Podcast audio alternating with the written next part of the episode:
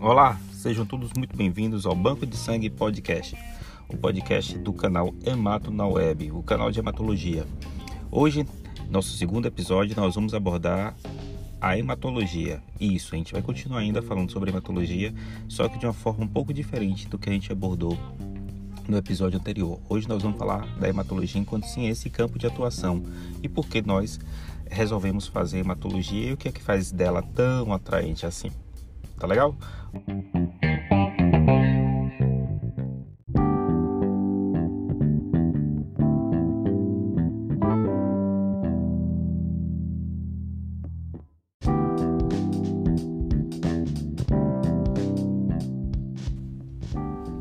A hematologia é o campo da medicina que estuda o sangue. Não somente o sangue, mas também os órgãos que formam o sangue e aqueles que estão relacionados ao seu funcionamento normal.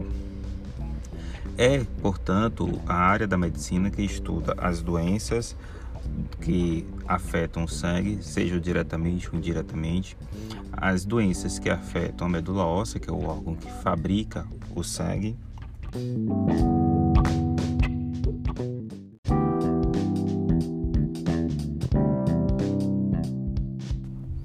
Permite dessa forma o estudo da coagulação do sangue, por exemplo, em que é avaliado e estudado as propriedades do sangue que mantém ele em estado líquido e dentro do vaso.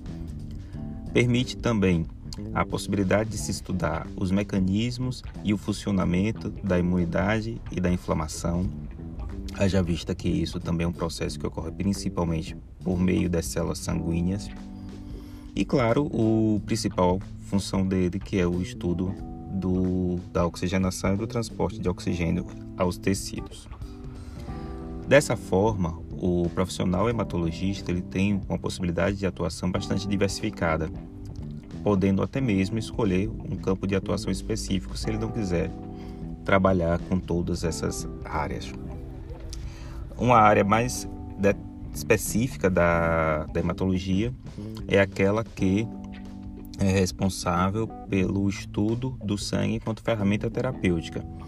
Esse ramo da hematologia chamamos de hemoterapia, que é muito parecido com o que atualmente a gente é, define como medicina transfusional, que vai além da hemoterapia apenas e também atua enquanto é, parte da medicina com o propósito de não somente utilizar o sangue enquanto ferramenta terapêutica, mas muitas vezes utilizar de técnicas da medicina para evitar ou minimizar a transfusão e os seus riscos.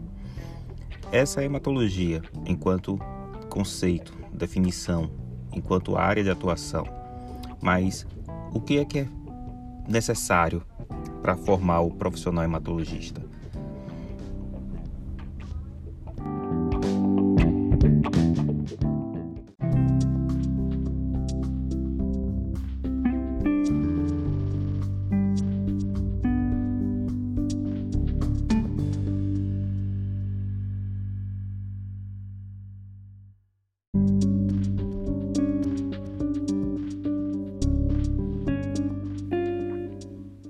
Profissional médico que anseia a formação de hematologia, ele precisa antes percorrer um, uma, uma trajetória. É, como é esse caminho para a formação? Ele, anteriormente, o médico deve ter um pré-requisito, esse pré-requisito é a residência de clínica médica. Uma vez ele tendo essa formação, ele está apto a prestar o concurso de residência de hematologia e hemoterapia.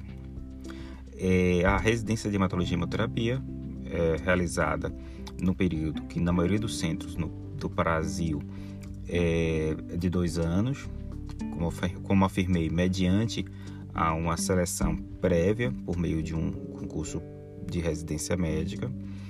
É, uma vez concluído esse período, o residente, no caso o médico formado, ele está apto ao exercício da hematologia e da hemoterapia. Como afirmei, a residência é em hematologia e hemoterapia, então o profissional, ele, a princípio, ele sai é, com a habilitação para o exercício tanto da hematologia como da hemoterapia. A residência é no período, na maioria das vezes, de dois anos e uma vez é, formado, o profissional pode fazer o exercício legal da hematologia, colocando na, no seu certificado, na sua, no seu currículo, no caso, a referida especialização.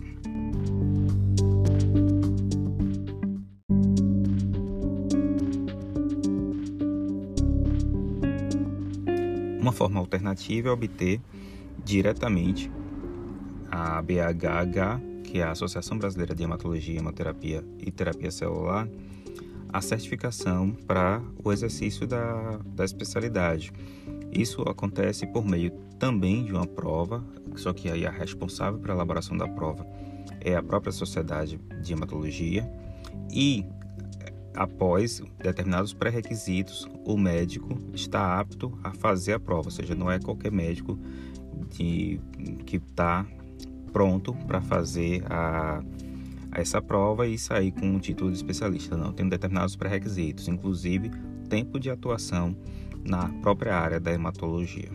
Enfim, essas são as formas é, habituais em que nós é, conhecemos de forma ampla, da qual o profissional médico pode obter a certificação que é necessária para o exercício seguro da profissão, no caso da hematologia.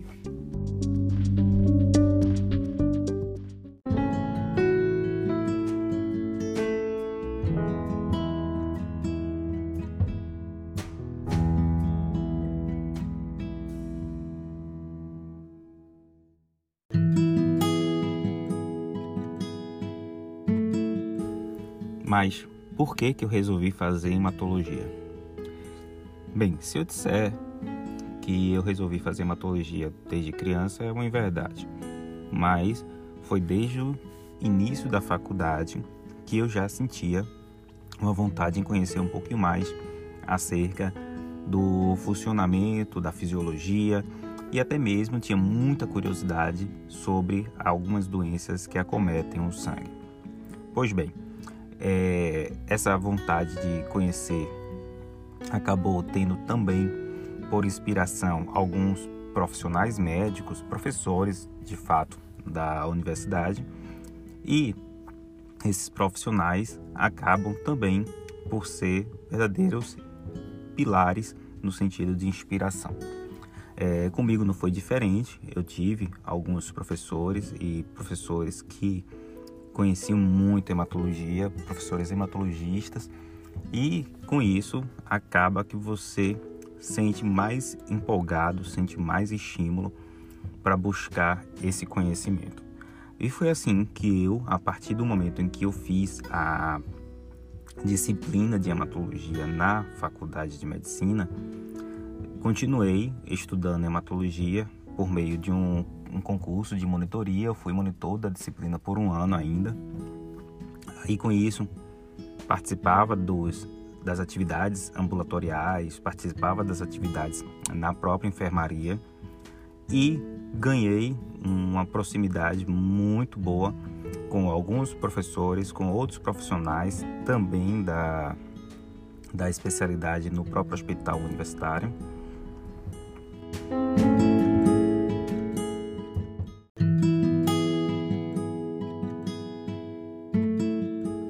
Confesso que é uma área médica que não é fácil, porém eu hei de discordar e muito daqueles que dizem que é muito difícil também. Isso porque, é, isso é uma opinião minha, é, a dificuldade vem a partir do momento em que você está ou não estimulado a aprender.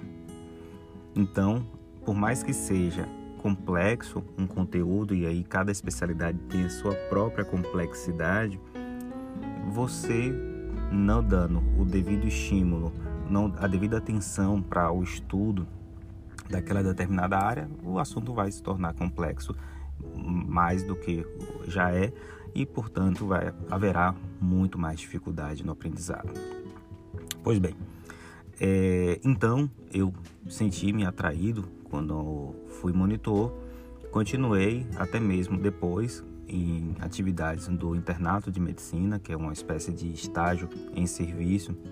Eu continuei fazendo as atividades da hematologia e quando prestei um concurso para residência médica, já estava praticamente decidido, havia poucas possibilidades de outras especialidades para eu buscar como futura área de atuação. Então resolvi fazer hematologia, foi uma escolha muito acertada. É, eu me sinto muito feliz por ter escolhido isso. Eu me sentia muito acolhido na minha residência que eu fiz lá no Instituto Nacional de Câncer, no Rio de Janeiro. É, mesmo sendo de fora do Rio, senti-me bastante acolhido e isso também contribuiu muito para ser bastante proveitoso. É, acabei ficando por um ano a mais, ou seja, fiz a residência além dos dois anos necessários, fiquei um ano a mais e é, isso somente serviu para aumentar mais ainda é, o meu ganho em conhecimento. É, foi como falei, foi muito proveitoso.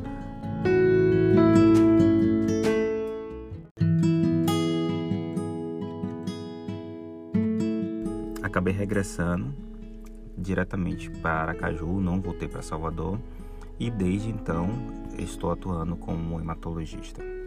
Hoje é, faço a especialidade tanto na rede pública, que inclusive é a maior parte do meu tempo, como na rede privada também.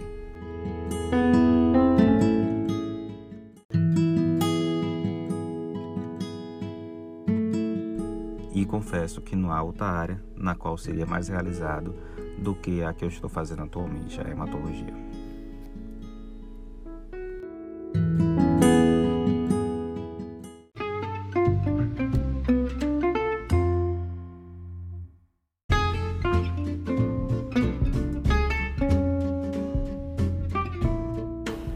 Como é que era a residência médica em hematologia? Bem, éramos eu e uma colega como R1 tinha dois outros colegas como R2, ou seja, faziam parte do segundo ano da residência, e tinha uma outra colega que estava no terceiro ano.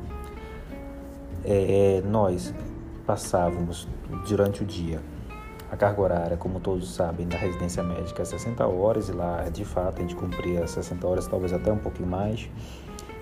E tinha o, o a, a rotina da avaliação dos pacientes que estavam internados na enfermaria nós acompanhávamos os preceptores, né, os médicos que coordenavam a residência nos ambulatórios também e tinha os procedimentos que também éramos nós que realizávamos. O R2 é muito parecido, mudava um pouquinho a divisão na qual a gente rodava nessas enfermarias e também nos ambulatórios, a gente assumia mais ambulatórios inclusive é, no R2 também nós é, rodávamos em serviços além do básico da hematologia e hemoterapia. Então a gente passava pela rotina do transplante, ambulatório de pacientes transplantados, é, também tinha a opção de avaliar o laboratório também. O R3 era opcional, não era obrigatório, era basicamente atividades ambulatoriais e um suporte na enfermaria. É, é uma rotina muito intensa, era uma rotina que era muito imersiva, ou seja, a gente ficava muito é, dentro do serviço, ou seja, acho que por isso que faz jus ao nome residente de fato. Mas foi uma rotina muito legal.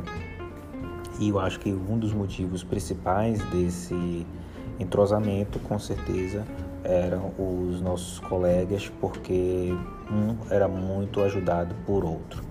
Inclusive, nós somos amigos até os dias atuais.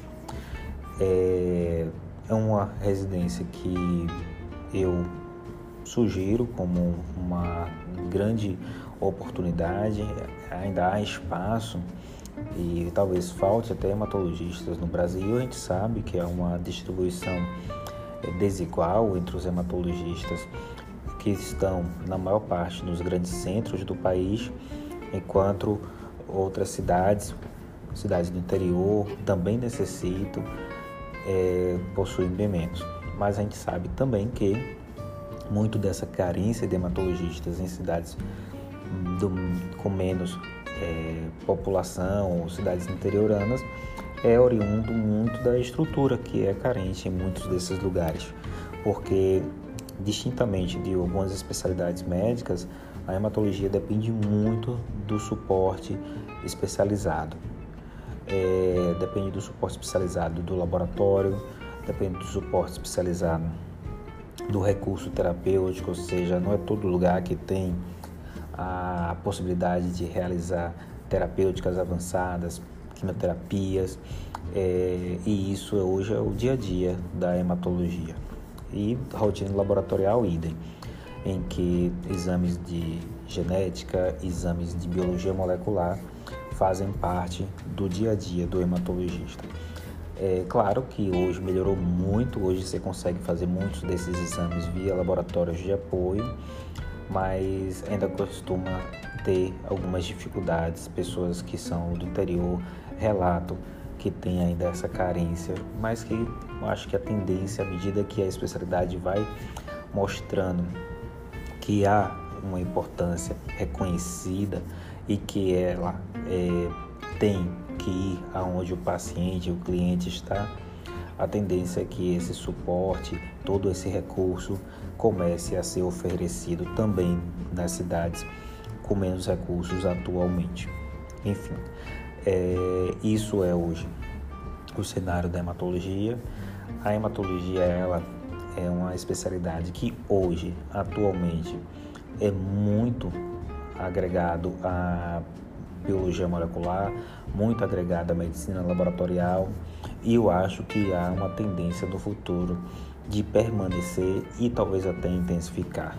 Hoje não há nenhum congresso de hematologia em que terapias cujo os alvos são é, moléculas ou cujos alvos são determinadas células bem específicas, que são a terapia mediada por células que vão direcionar diretamente contra um determinado alvo, como é o exemplo das carticélulas, ou então de determinado monoclonal que também vai atuar de forma alvo em determinado antígeno, proteína da célula.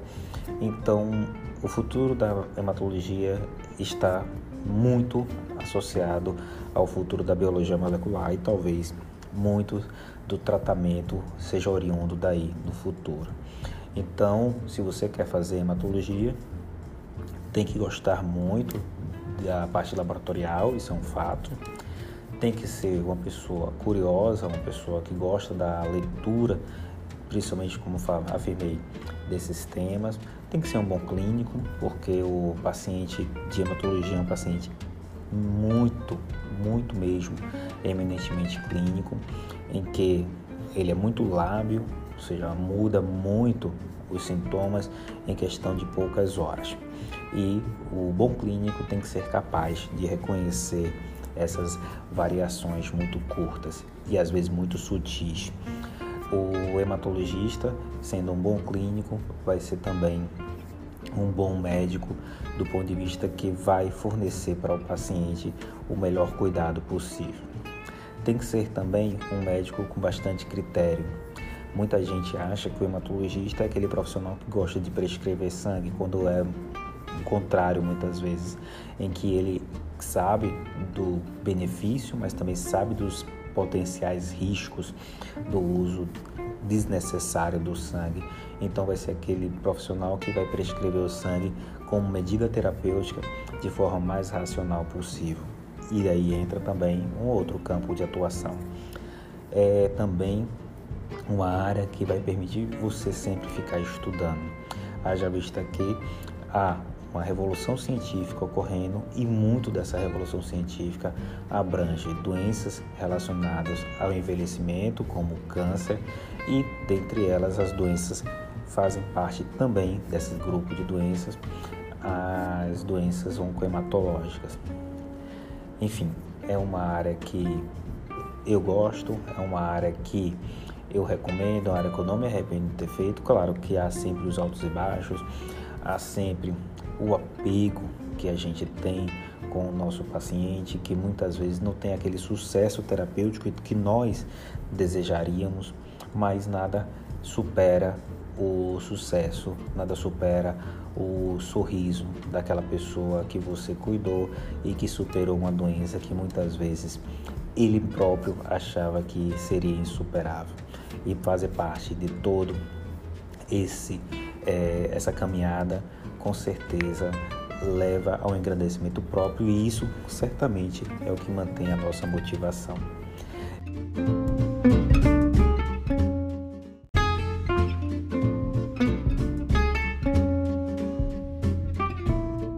Fica aqui então, como se fosse uma homenagem do Banco de Sangue Podcast nesse episódio a todos esses profissionais hematologistas que estão fazendo verdadeiramente valer o nome da especialidade, dando literalmente o sangue pelo bem-estar de seus pacientes.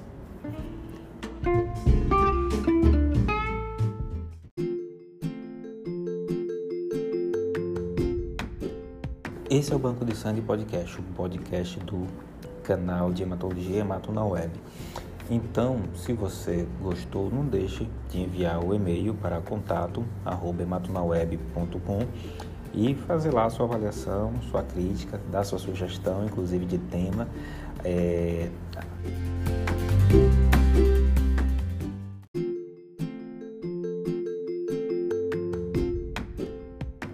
partir de agora, certamente, os próximos episódios vai adentrar um pouco mais na hematologia de fato e, quem sabe, a sua sugestão pode virar pauta desse programa. É, a gente está começando e sua crítica é fundamental. Faça aí sua avaliação para a gente crescer junto. É, também você pode entrar em contato com a gente lá no Instagram, Web, no Facebook também.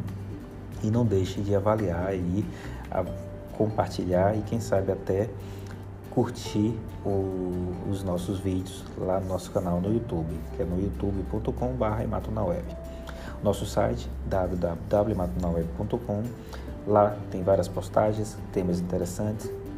Avalie, curta e compartilhe se você achar que é relevante, inclusive para outra pessoa.